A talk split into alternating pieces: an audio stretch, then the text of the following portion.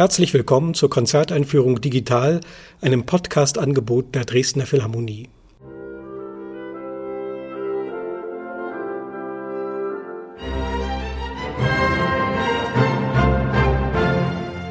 Mein Name ist Jens Schubbe, ich arbeite als Dramaturg für die Dresdner Philharmonie. Klänge des Abschieds ist das Konzertprogramm überschrieben, dem diese Einführung gelten sollte und das für den 7. und 8. November 2020 geplant war. Dieses Programm war seinerseits bereits eine Alternative zu einem Programm, das unter dem Titel Klangszenen Werke von Friedrich Goldmann, Modest Mussorgsky und Aram Khachaturian vereint hätte. Khachaturians dritte Sinfonie hätte allein 15 Trompeten benötigt und war, wie auch die anderen Werke, unter den pandemischen Bedingungen nicht zu realisieren. Dass wir nun aber auch unser alternatives Programm den aktuellen Entwicklungen zum Opfer fallen lassen müssen, ist natürlich für alle Beteiligten bitter und verleiht dem Titel Klänge des Abschieds eine so ursprünglich nicht intendierte Doppeldeutigkeit. Immerhin werden wir alles dafür unternehmen, dass dieser Abschied ein nicht zu endgültiger ist und suchen wir nach einem Ersatztermin in hoffentlich entspannteren Zeiten. Was wir aber jetzt tun können, ist Ihnen die für dieses Programm geplanten Werke vorzustellen und Ihnen Links zu exemplarischen Aufnahmen zur Verfügung zu stellen, in der Hoffnung, dass wir damit Ihr Interesse wecken können und Sie dann, wenn dieses Programm live zu hören ist, wieder oder erstmals Gäste im Kulturpalast sind. Um die folgenden vier Werke geht es im Folgenden. Den Liederzyklus Don Quixote à deux ciné von Maurice Ravel, die Symphonies d'instruments à vin die Sinfonien für Blasinstrumente von Igor Strawinski, zwei der Lieder nach Gedichten von Friedrich Rückert von Gustav Mahler, nämlich Um Mitternacht und Ich bin der Welt abhanden gekommen und schließlich Franz Schuberts sinfonisches Fragment D 936a. Das Motiv des Abschieds realisiert sich in diesen vier Werken in unterschiedlicher Weise. Die Werke von Schubert und Ravel sind letzte Kompositionen beider Künstler, die sich mit dieser Musik also als Komponisten verabschieden, allerdings ohne, dass es sich um bewusst gesetzte Schlusspunkte handelt. In einem von Mahlers Rückert-Liedern geht es um die Abkehr von der Welt als einem bewusst vollzogenen Abschied. Igor Strawinskys Bläsersinfonien sind eine Musik, die dem Andenken Claude Debussys gewidmet ist, Abschied bedeutet nicht zuletzt Übergang von der unmittelbaren Präsenz zur Erinnerung und genau das ist in dieser Musik vollzogen. Wenden wir uns zunächst Maurice Ravel zu und einer seiner Kompositionen, die nicht zum Klingen gebracht wird, sondern die in Gestalt eines Hauses und Gartens existiert, in einer kleinen Ortschaft ungefähr 50 Kilometer von Paris entfernt, wo sich Ravel sein eigenes Reich errichtet hatte, in dem er seit 1921 wohnte. Folgen wir der Beschreibung dieses Anwesens, wie sie uns Hans Heinz Stuckenschmidt überliefert hat.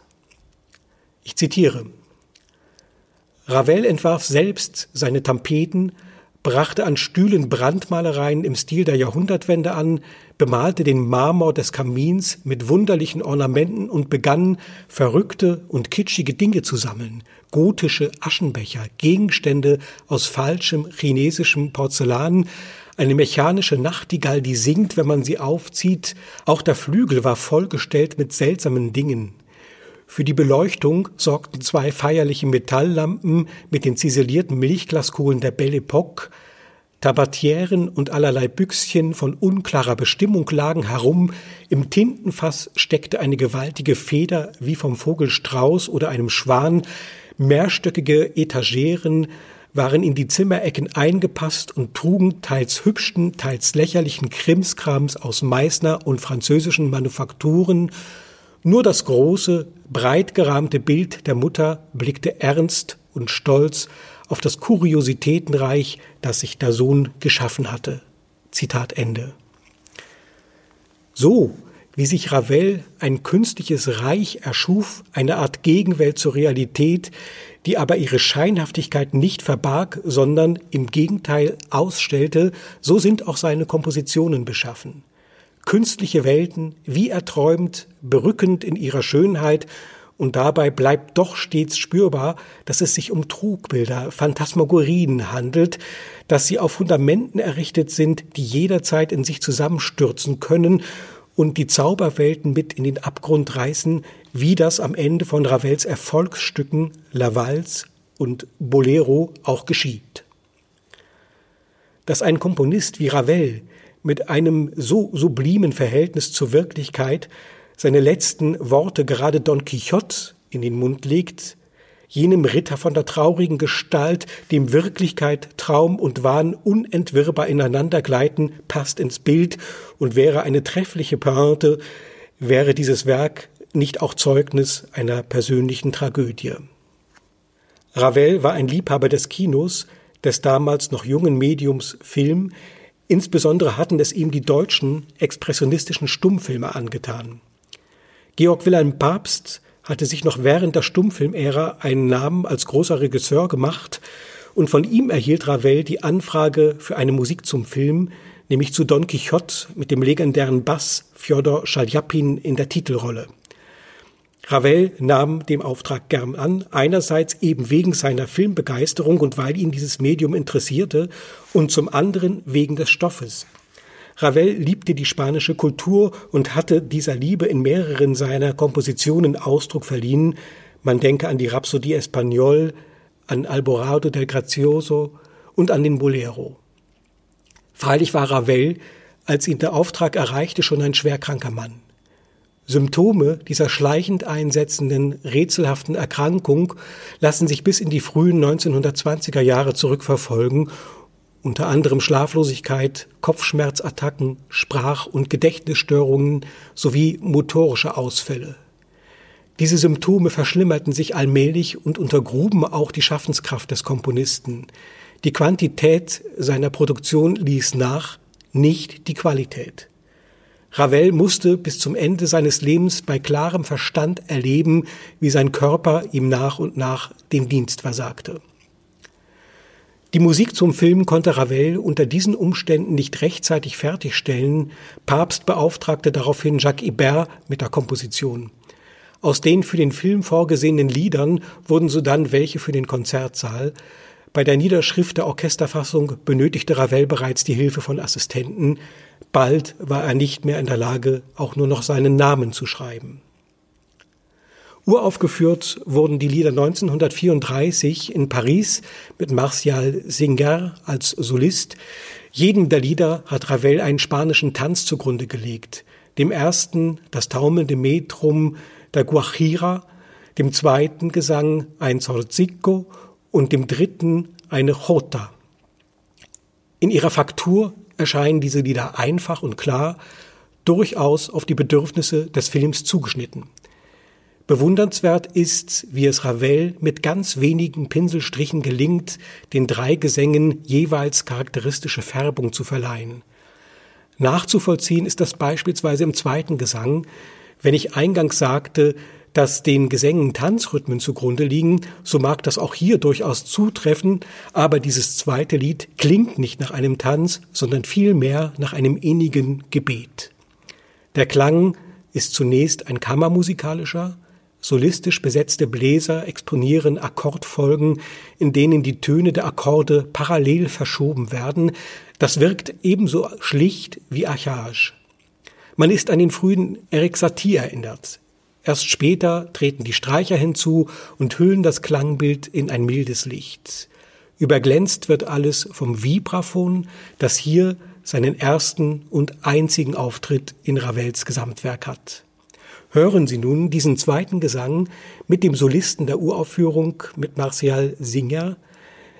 Diese Aufnahme wurde einige Tage vor der öffentlichen Uraufführung der Gesänge im Studio in Anwesenheit Ravels gemacht, der dieses zweite Lied dem Bariton widmete.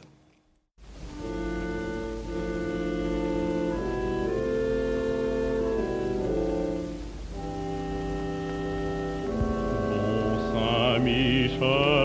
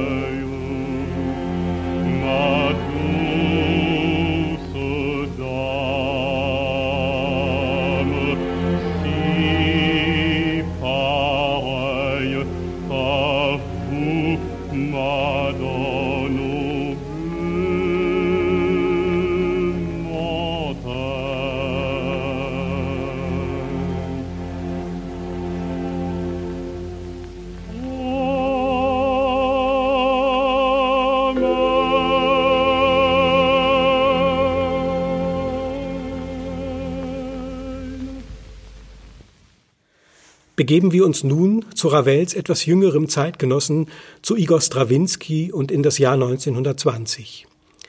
Damals erschien in der Revue Musicale ein von deren Begründer und Leiter Henri Prunière lancierter Aufruf, Werke zu komponieren, die dem Andenken des zwei Jahre zuvor verstorbenen Claude Debussy gewidmet sein sollten. So entstand eine Hommage an den Komponisten in Gestalt einer Sammlung von Kompositionen, an der zehn Komponisten beteiligt waren. Ein Werk für Gitarre steuerte Manuel de Falla bei, Maurice Ravel beteiligte sich mit einem Satz für Violine und Violoncello, der später einleitendes Stück einer Sonate für diese beiden Instrumente werden sollte. Erik Satie komponierte ein Lied und sieben weitere Komponisten schrieben Klavierstücke, nämlich Paul Dukas, Albert Roussel, Gianfrancesco Malipiero, Eugène Cosson, Bela Bartok, Florent Schmidt und eben Igor Strawinski, der ein Choral überschriebenes Werk einsandte. Hören wir diesen Choral für Klavier solo, gespielt von Peter Hill.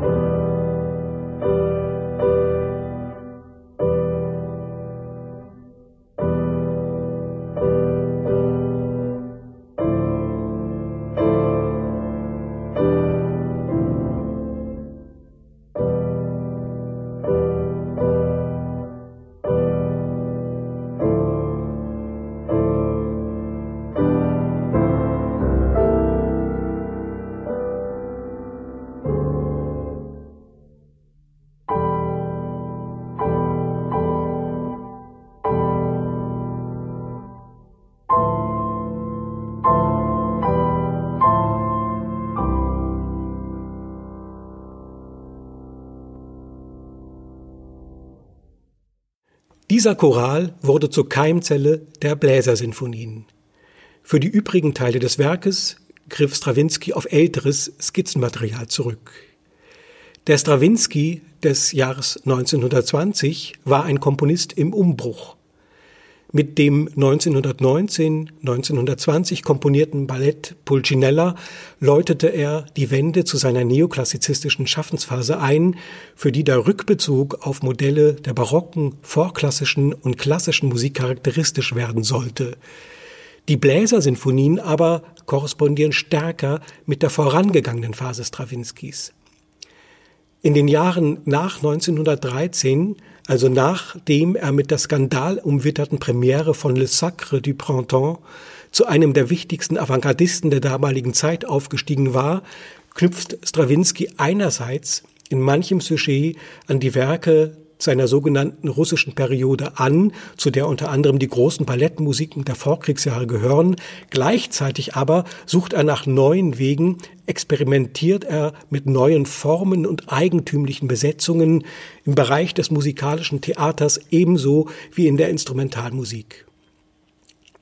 Da begegnen so ungewöhnliche Werke wie die Pribautki für Stimme und acht Instrumente, die Katzenwiegenlieder für Alt und drei Klarinetten, die drei Stücke für Streichquartett, die Frühfassung von Linos für vier Klaviere, Schlagzeug, Soli und Chor und die Geschichte vom Soldaten. Für meine Begriffe gehören einige der Werke dieser Phase zu Strawinskys faszinierendsten Schöpfungen. Ein Beispiel. Der zweite Satz aus den drei Stücken für Streichquartett aus dem Jahr 1914, gespielt vom Alban Berg Quartett.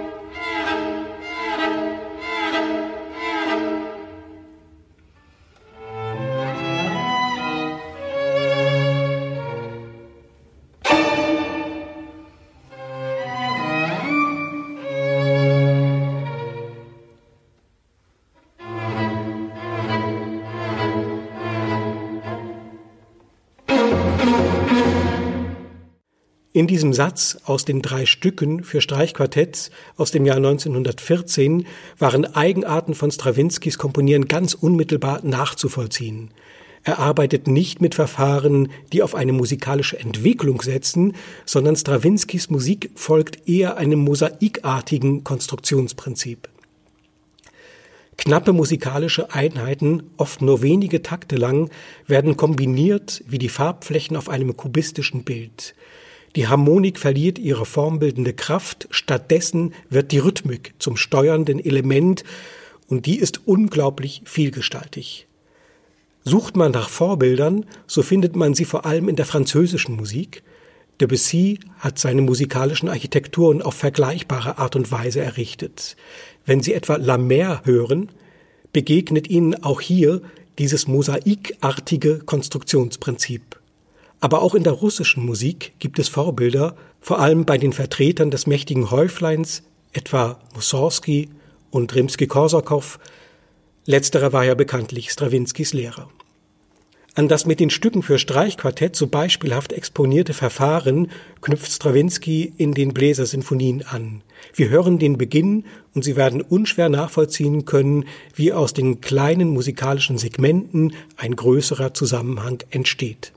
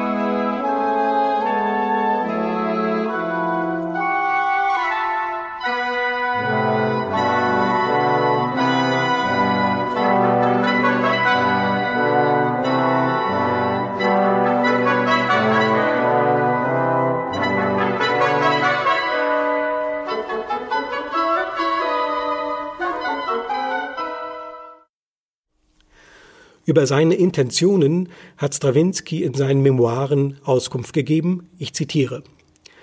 Beim Komponieren meiner Sinfonien dachte ich natürlich an die Person, der ich sie widmen wollte. Ich fragte mich, welchen Eindruck meine Musik auf ihn gemacht hätte, wie seine Reaktion gewesen wären. Und ich hatte das deutliche Gefühl, dass meine musikalische Sprache ihn verunsichert haben könnte. Aber diese Vermutung ich würde sogar sagen, die Gewissheit, dass meine Musik ihn nicht erreicht hätte, hat mich keineswegs entmutigt. Meiner Meinung nach war die Hommage, die ich dem Andenken des großen Musikers, den ich bewunderte, widmen wollte, in keiner Weise von der Natur seiner musikalischen Ideen inspiriert. Im Gegenteil, ich wollte sie in einer Sprache ausdrücken, die im Wesentlichen meine eigene war. Ich konnte und wollte nicht auf den unmittelbaren Erfolg dieser Arbeit zählen. Sie enthält keine der Elemente, die auf den durchschnittlichen Hörer unfehlbar wirken oder an die er gewöhnt ist. Man würde vergeblich nach Spuren von Leidenschaft oder dynamischer Brillanz suchen. Es ist eine strenge Zeremonie, in der sich Gruppen homogener Instrumente in kurzen Litaneien begegnen. Zitat Ende. Von den Bläsersinfonien existieren zwei Fassungen, die ursprüngliche aus dem Jahr 1920 und eine revidierte Version aus dem Jahr 1947. Meist hört man in Konzerten diese späte Fassung, die Strawinski erstellt hat, um sich, nachdem er amerikanischer Staatsbürger geworden war, die amerikanischen Urheberrechte zu sichern. Die frühe Fassung ist minimal größer besetzt, fordert aber einige selten zu hörende Instrumente wie Altflöte und Altklarinette. Aber gerade dadurch erhält diese frühe Fassung ihren ganz eigenen Charakter. Sie erscheint klanglich weicher und gleichzeitig farbenreicher als die vergleichsweise hart konturierte Spätfassung. Wir stellen Ihnen auf unserer Website Links zu beiden Versionen und auch der Klavierfassung des Chorals zur Verfügung, sodass Sie sich selbst ein Urteil bilden können. Strawinskys antiexpressive Ästhetik, seine antiromantische Haltung insgesamt stehen zur Musik Gustav Mahlers in scharfem Kontrast. Und doch ergibt sich bei aller Gegensätzlichkeit mindestens eine Brücke zwischen den Klangwelten beider Komponisten. Wie Strawinski seine Sinfonien für ein Blasorchester geschrieben hat, verzichtet auch Mahler in einem der Lieder in Um Mitternacht auf den warmen, ausdrucksvollen Klang der Streicher und fügt zur ganz ähnlich wie bei Strawinski besetzten Bläserformation nur Harfen und Klavier hinzu, die freilich auch nur in einer Passage gegen Ende ihren Auftritt haben. Bevor wir uns aber der Musik zuwenden, lassen Sie uns die von Mahler vertonten Texte betrachten. Die beiden Rückert-Gedichte Um Mitternacht und Ich bin der Welt abhanden gekommen entstanden in den frühen 1820er Jahren und in ihnen scheint eine Gestimmtheit auf, für die man das Wort Weltschmerz gefunden hat. Dieses Wort hat übrigens Jean Paul geprägt, ein Schriftsteller, den Gustav Mahler zutiefst verehrt hat und von dessen Roman Titan er zeitweise den Titel für seine erste Sinfonie entlehnt hatte. Gemeint ist mit Weltschmerz ein Leiden an der Unzulänglichkeit der Welt und diese Gestimmtheit hat ihre Ursache in gesellschaftlichen Wandlungen, die im frühen 19. Jahrhundert eine erhebliche Dynamik gewannen. Sie hatte etwas zu tun mit der wissenschaftlich-technischen Revolution, der sich ausprägenden Industriegesellschaft und den damit einhergehenden Phänomenen der Entfremdung. Karl Marx war der Erste, der dieses Phänomen analysiert und beschrieben hat, nämlich in seinen ökonomisch-philosophischen Manuskripten im Jahr 1844. Er fokussiert seinen Blick auf die Arbeiter und beschreibt dabei allerdings etwas, was auch andere gesellschaftliche Schichten betraf. Ich zitiere die Entäußerung des Arbeiters in seinem Produkt hat die Bedeutung nicht nur, dass seine Arbeit zu einem Gegenstand, zu einer äußeren Existenz wird, sondern dass sie außer ihm, unabhängig, fremd von ihm existiert und eine selbstständige Macht ihm gegenüber wird, dass das Leben, was er dem Gegenstand verliehen hat, ihm feindlich und fremd gegenübertritt. Zitat Ende. Diese Wandlungen und die mit ihnen einhergehenden Phänomene haben die Künstler früh erspürt und gestaltet. Denken Sie an Franz Schubert und seine Winterreise. Fremd ist nicht von ungefähr das erste Wort dieses Zyklus. Die Geschichte des unglücklich Liebenden, um die es vordergründig in diesem Zyklus geht, ist nur noch das konventionelle Gerüst. Was aber eigentlich beschrieben wird, sind Phänomene der Entfremdung. Denken Sie an die Dichtungen Hölderlins, Kleists, Büchners, Lenaus, Heines, die äußerst sensibel auf ihre Umwelt reagierten, an die Malerei eines Caspar David Friedrich, die fast immer auch solche existenziellen Momente mit reflektiert. Es ist die Erfahrung der Ohnmacht, des Ausgeliefertseins, der Einsamkeit in einer Welt, die einem als feindliches, fremdes gegenübertritt. Die Mauern stehen sprachlos und kalt, im Winde klirren die Fahnen, lesen wir bei Hölderlin und an anderer Stelle, es schwinden, es fallen die leidenden Menschen blindlings von einer Stunde zur andern, wie Wasser von Klippe zu Klippe geworfen, jahlang ins Ungewisse hinab. Solche Erfahrungen hallen auch bei Friedrich Rückert wieder. Ich zitiere, um Mitternacht kämpft ich die Schlacht, o Menschheit deiner Leiden, nicht konnt ich sie entscheiden mit meiner Macht um Mitternacht. Und was anderes als Entfremdung meint die Zeile Ich bin der Welt abhanden gekommen.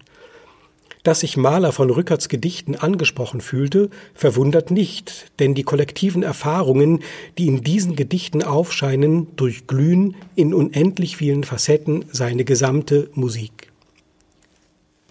Wie aber nähert sich Maler den Texten musikalisch? Rückerts um Mitternacht provoziert Musik geradezu durch eine formale Eigenart. Jede der Strophen beginnt und schließt mit den Worten um Mitternacht, Sie sind immer wieder Ausgangs- und Zielpunkt und legen nahe, der poetischen Struktur musikalisch mit einer Variationenfolge zu antworten. Mahlers Verfahren entspricht dabei der von Schönberg sogenannten entwickelnden Variation. Den Ausgangspunkt bilden ganz wenige elementare Motive. Ein Ruf, ein Klagemotiv und eine Tonleiter – aus denen in ständiger variativer Umformung das Lied hervorgetrieben wird. Am Ende aber wird die Kreisbewegung durchbrochen und mit größter dynamischer Anspannung eine Erlösungsvision beschworen. Solch einen teleologischen Charakter hat Ich bin der Welt abhanden gekommen nicht. Hier entwickelt Mahler eine Bogenform, kehrt am Ende zum Ausgangspunkt zurück. Dieses Lied ist sicher eines der inspiriertesten Gebilde, die wir von Mahler kennen.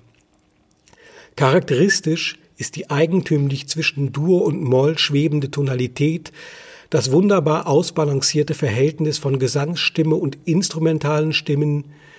Die Singstimme hebt an, als würde ein Instrument zu reden beginnen, die instrumentalen Linien erscheinen hingegen ungemein beseelt. Beide Lieder entstanden knapp nach der Jahrhundertwende und gehören zu einer Gruppe von insgesamt fünf Gesängen auf Texte von Friedrich Rückert, die allerdings nicht als Zyklus zu verstehen sind, sondern die nur durch den identischen Autoren der Texte in einem Zusammenhang stehen. Beide Lieder haben vernehmlich auf zeitgleich bzw. später entstandene Sinfonien Malers ausgestrahlt. Das Adagietto der fünften Sinfonie ist im Tonfall ich bin der Welt abhanden gekommen, innig verwandt, ebenso das Andante der sechsten Sinfonie. Von beiden Liedern gibt es außerdem strukturelle Bezüge zum Lied von der Erde, also zum Spätwerk Malers. Ich möchte noch einen Hinweis zu den Einspielungen geben, die wir auf unserer Webseite verlinken. Es ist nicht einfach für Interpreten, den richtigen Tonfall für diese Lieder zu treffen. Eine Gefahr liegt vor allem darin, zu viel zu geben, zu viel an subjektivem Ausdruck, an affektiver Geladenheit. Der Duktus der Lieder ist hingegen ein erzählender, ähnlich wie später im Finale des Liedes von der Erde. Es gibt eine 1980 eingespielte Aufnahme, die diese Balance perfekt wahrt. Gesungen hat damals Siegfried Lorenz, Günter Herbig dirigierte das Berliner Sinfonieorchester. Beide, Sänger und Dirigent, treffen genau das richtige Maß. Sie bewahren in jedem Moment musikalische Intensität, vermeiden aber alles Theatralische oder gar Sentimentale. Mahlers Lieder sind rund sieben Jahrzehnte nach Franz Schuberts Tod entstanden, eine nicht unerhebliche zeitliche Distanz. Und doch gibt es eine große Nähe beider Komponisten, auf deren geschichtliche Voraussetzungen ich schon hingewiesen habe und die sich auch musikalisch festmachen lässt, beispielsweise im sinfonischen Fragment D 936a, zu dessen Geschichte nun einiges zu sagen ist. Eduard von Bauernfeld, ein Freund Schuberts, sprach in seinen 1829 in drei Ausgaben der Wiener Zeitschrift für Kunst, Literatur, Theater und Mode veröffentlichten Erinnerungen an Schubert von einer im Jahre 1825 zu Gastein geschriebenen Sinfonie, für welche ihr Verfasser eine besondere Vorliebe hatte und darüber hinaus aber von späteren Sinfonien.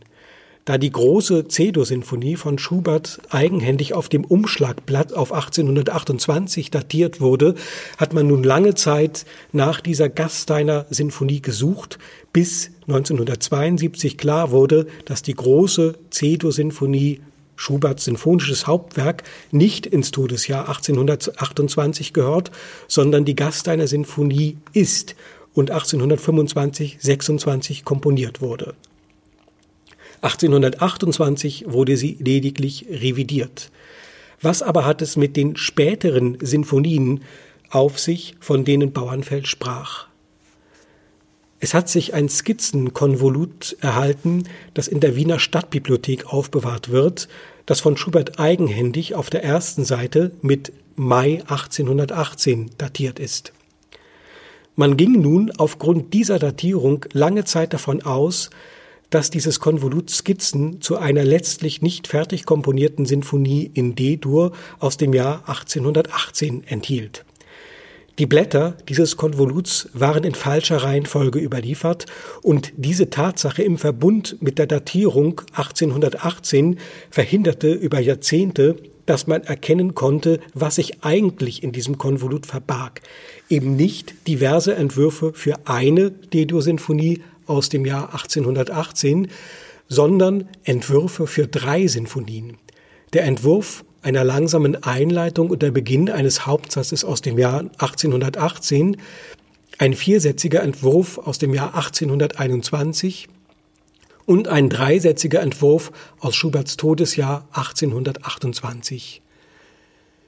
Da sich neben den Skizzen dieses letzten Entwurfes Kontrapunktübungen finden, die in Zusammenhang mit den Lektionen stehen, die Schubert bei Simon Sechter nehmen wollte, und bekannt ist, dass Schubert nur noch eine der geplanten Lektionen absolvieren konnte, nämlich am 4. November 1828, ist zu vermuten, dass es sich um eines, wenn nicht das letzte kompositorische Projekt handelt, an dem Schubert gearbeitet hat. Am 11. November 1828 erkrankte er, am 19. November war er tot.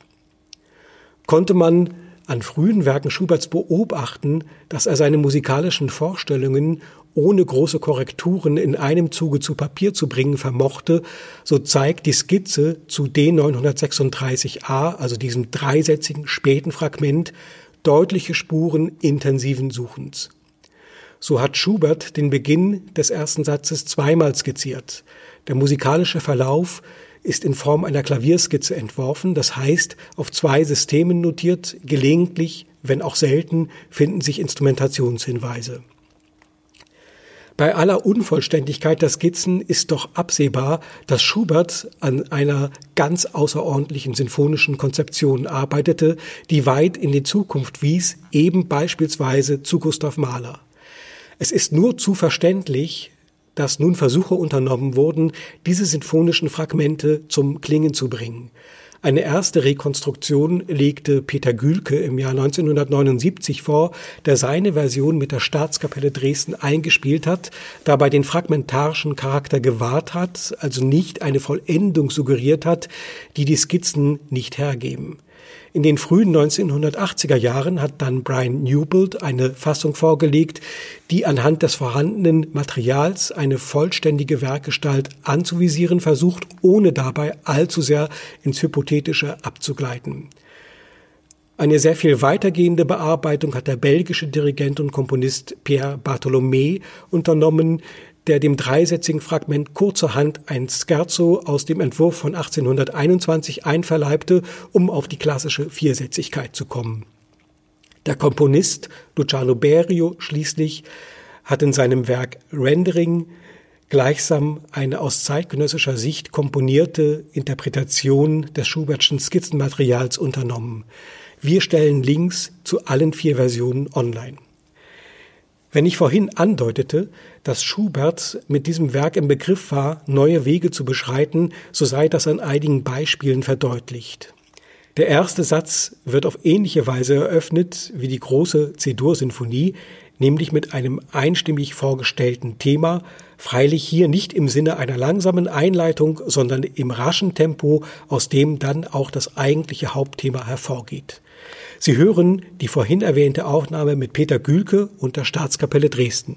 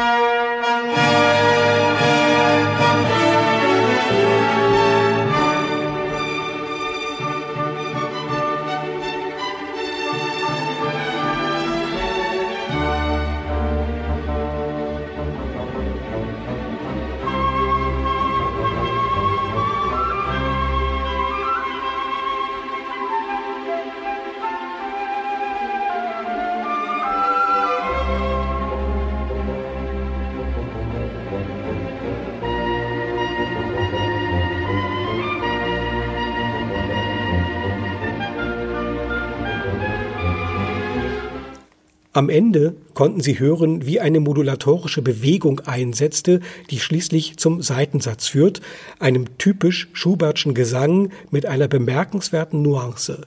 Gegen Ende der sich entspannt aussingenden Melodie kippt die Tonalität urplötzlich nach Moll, ein Unfall, der zunächst eilends korrigiert wird.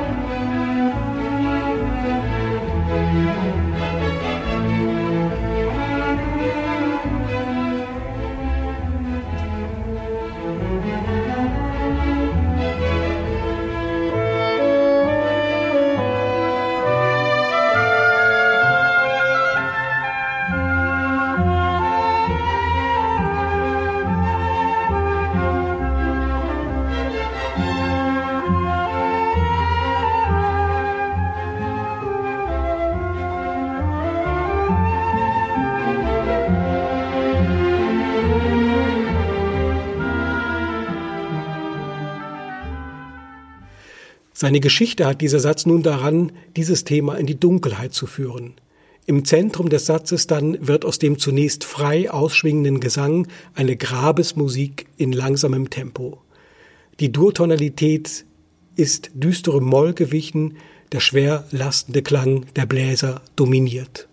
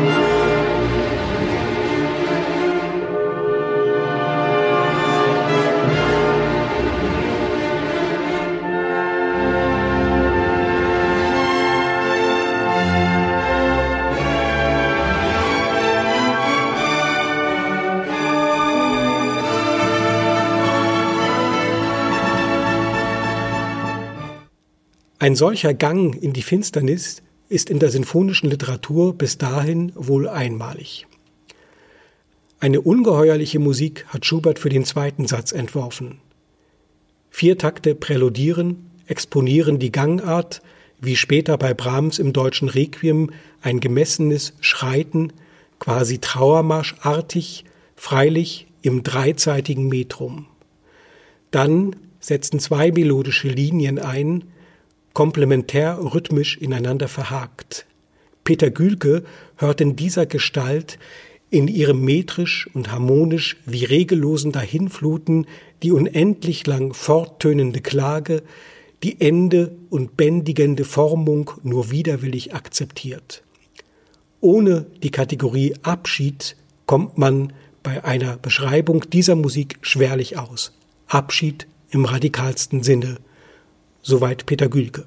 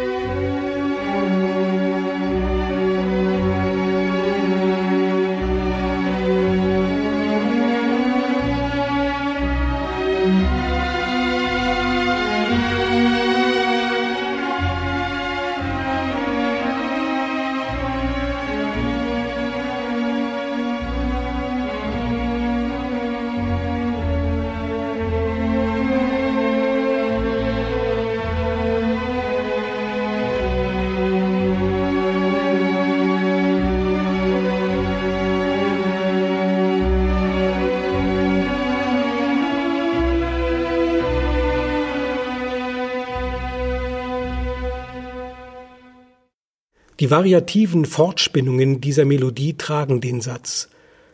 Unterbrochen wird sie gelegentlich von abrupt einbrechenden Maestoso-Takten und von einer wunderbaren Melodie, die Schubert im Manuskript offenbar mitten während der Arbeit am dritten Satz in dessen Skizzen im Nachhinein notiert hatte, mit dem Hinweis zum Andante.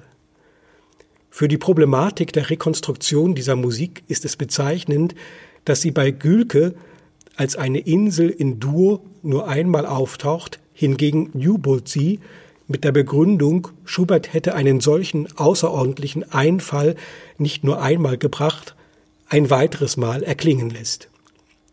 Wie dem auch sei, dieser Satz gehört selbst in seinem fragmentarischen Zustand zu Schuberts außerordentlichsten und berührendsten Schöpfungen. Höchst eigenartig ist auch der dritte Satz konzipiert, überschrieben ist er mit Scherzo, aber er steht im für ein Scherzo untypischen Zweiertakt. Viele Forscher meinen, der Satz sei während der Komposition gleichsam unter der Hand zum Finale geworden. In seinem Tonfall erinnert er von fern an die Triopartien des Scherzos aus Beethovens Neunter.